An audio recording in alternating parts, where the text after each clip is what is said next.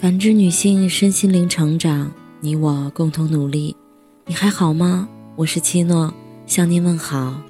今晚跟大家分享的内容是：年纪越大，越没人原谅你的低情商。年纪越大，要承受的东西越多，任性的范围越小。二十多岁的时候，当我们待人接物跌跌撞撞、口无遮拦，还有人原谅你年纪小、不懂事。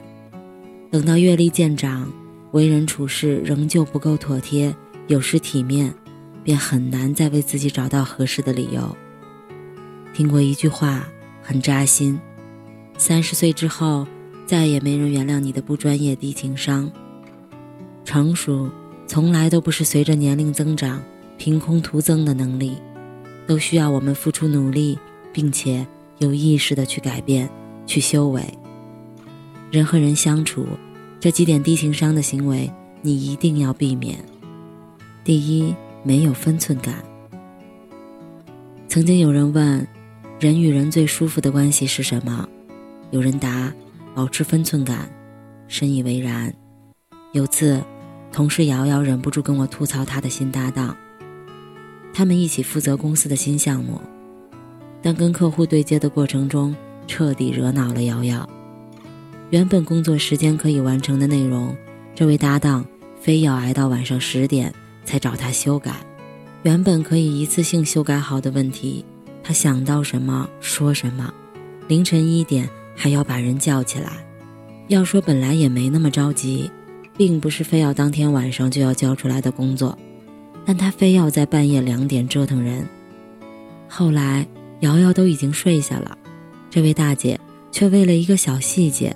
开始连环 call 模式，连着打了十几个电话，让瑶瑶度过了一个令人崩溃的手机惊魂夜。瑶瑶总结：这位大姐上了这么多年班，怎么还是不懂人与人之间的分寸感？后来，这位同事基本把老同事们都得罪了，他想启动一个项目，没有人愿意搭理他，最后，没到两个月就从公司退群了。不说超越亲密程度的话，不做超越分寸感的事儿，这是一个成年人应有的社交自觉和修养。很多人总是用自以为是的热心肠，强加于人的责任感，去僭越别人的空间和自由，殊不知，毫无分寸的越界于人都是一种冒犯。周国平说：“分寸感是成熟的爱的标志，他懂得遵守人与人必要的距离。”保持分寸感，才是成年人交际中的安全感。听过一句很有道理的话：无论是工作还是做人，傻子才用嘴说话，聪明的人用脑子说话，智慧的人用心说话。说话不过脑，能力再好，也会因此失去一些原本应该守住的东西。认识一位大姐，尽管她本身很优秀。但朋友却非常少，只要你跟他相处一会儿，就会找到原因。有一次，我们一起跟朋友吃饭，当时还有一位老师没有到场，然后大家都不知道说什么，就开始互相开玩笑。突然，这位姐姐就拿那个老师开涮，竟然直呼另外一位领导的名字。当时朋友的脸色就落下来了，我们都示意他不要再说了。但他没有理解我们的意思，完全忽视他脸上的变化，继续自顾自地说下去。虽说都是玩笑话，但平时我们朋友对那位老师都特别敬重。最后，朋友忍不住开口：“李老师的确有点古板，但是他的专业能力可是公认的一流。”他这才意识到氛围已经十分尴尬，停止了自己的玩笑。这件事的结果，除了工作关系，朋友再也没有跟他打过交道。说话不分场合，不过大脑。说好听点儿是大大咧咧，说不好听就是嘴欠。嘴巴先于大脑的后果就是，不知道什么时候就把人给得罪了，且不自知。蔡康永说：“你说什么样的话，就是什么样的人。”成年人的自知自觉在于说话要分场合，讲分寸。想要好好说话，先要学会三思而后行。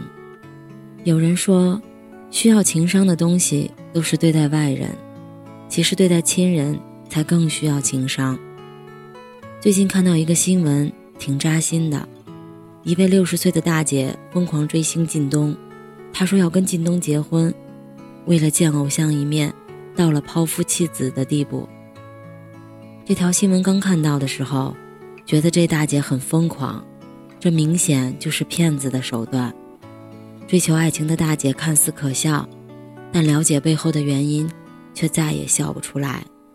清醒的时候，其实大姐也知道那个靳东不是真的，但即使知道是假的，她也宁愿沉浸在虚假的精神满足里。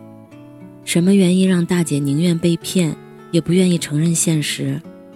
大姐说，她的一生都没有享受过爱情。发生靳东这件事儿之前，她已经怨恨丈夫三年。面对妻子的异常，丈夫非但没有关心，言语里尽是嘲讽和刺激。你都六十岁了，人家怎么会要你？你想靳东做你老公啊？这个丈夫根本不会想到，妻子之所以如此疯魔，自己。才是真正的始作俑者。共情不到伴侣的悲伤和需求，在妻子最需要温情的时候，收到的永远都是失望。这才是妻子宁愿被骗，都不愿意面对现实的根本原因。越来越觉得，共情力才是一个人必不可少的重要能力。经常收到粉丝的灵魂问题：怎样才能拥有幸福？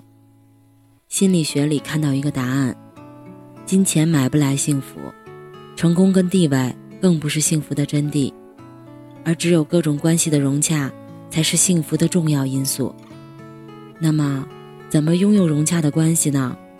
共情力的作者亚瑟·乔拉米卡利说：“只有当我们变得富有同情心，能够真正理解他人的感受时，我们的内心才将收获一直寻觅的融洽的幸福。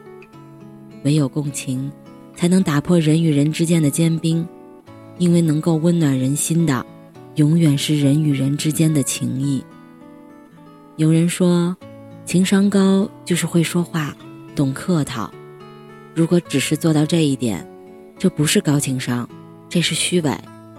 有一句话觉得很有道理：真正的高情商，绝不是八面玲珑的圆滑，而是德行具足后的虚心、包容、自信。和格局，后者无论哪一点，都需要深厚的内力，长期的修为。知识有人教你，情商却没有人明说。但你需要知道的重要交往法则，情商高的人，运气总不会太差。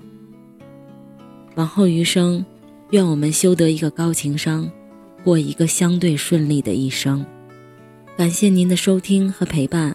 如果喜欢，可以关注我们的微信公众号“汉字浦康好女人”，浦是黄浦江的浦，康是健康的康。添加之后，你还可以进行健康自测。我们下期再见。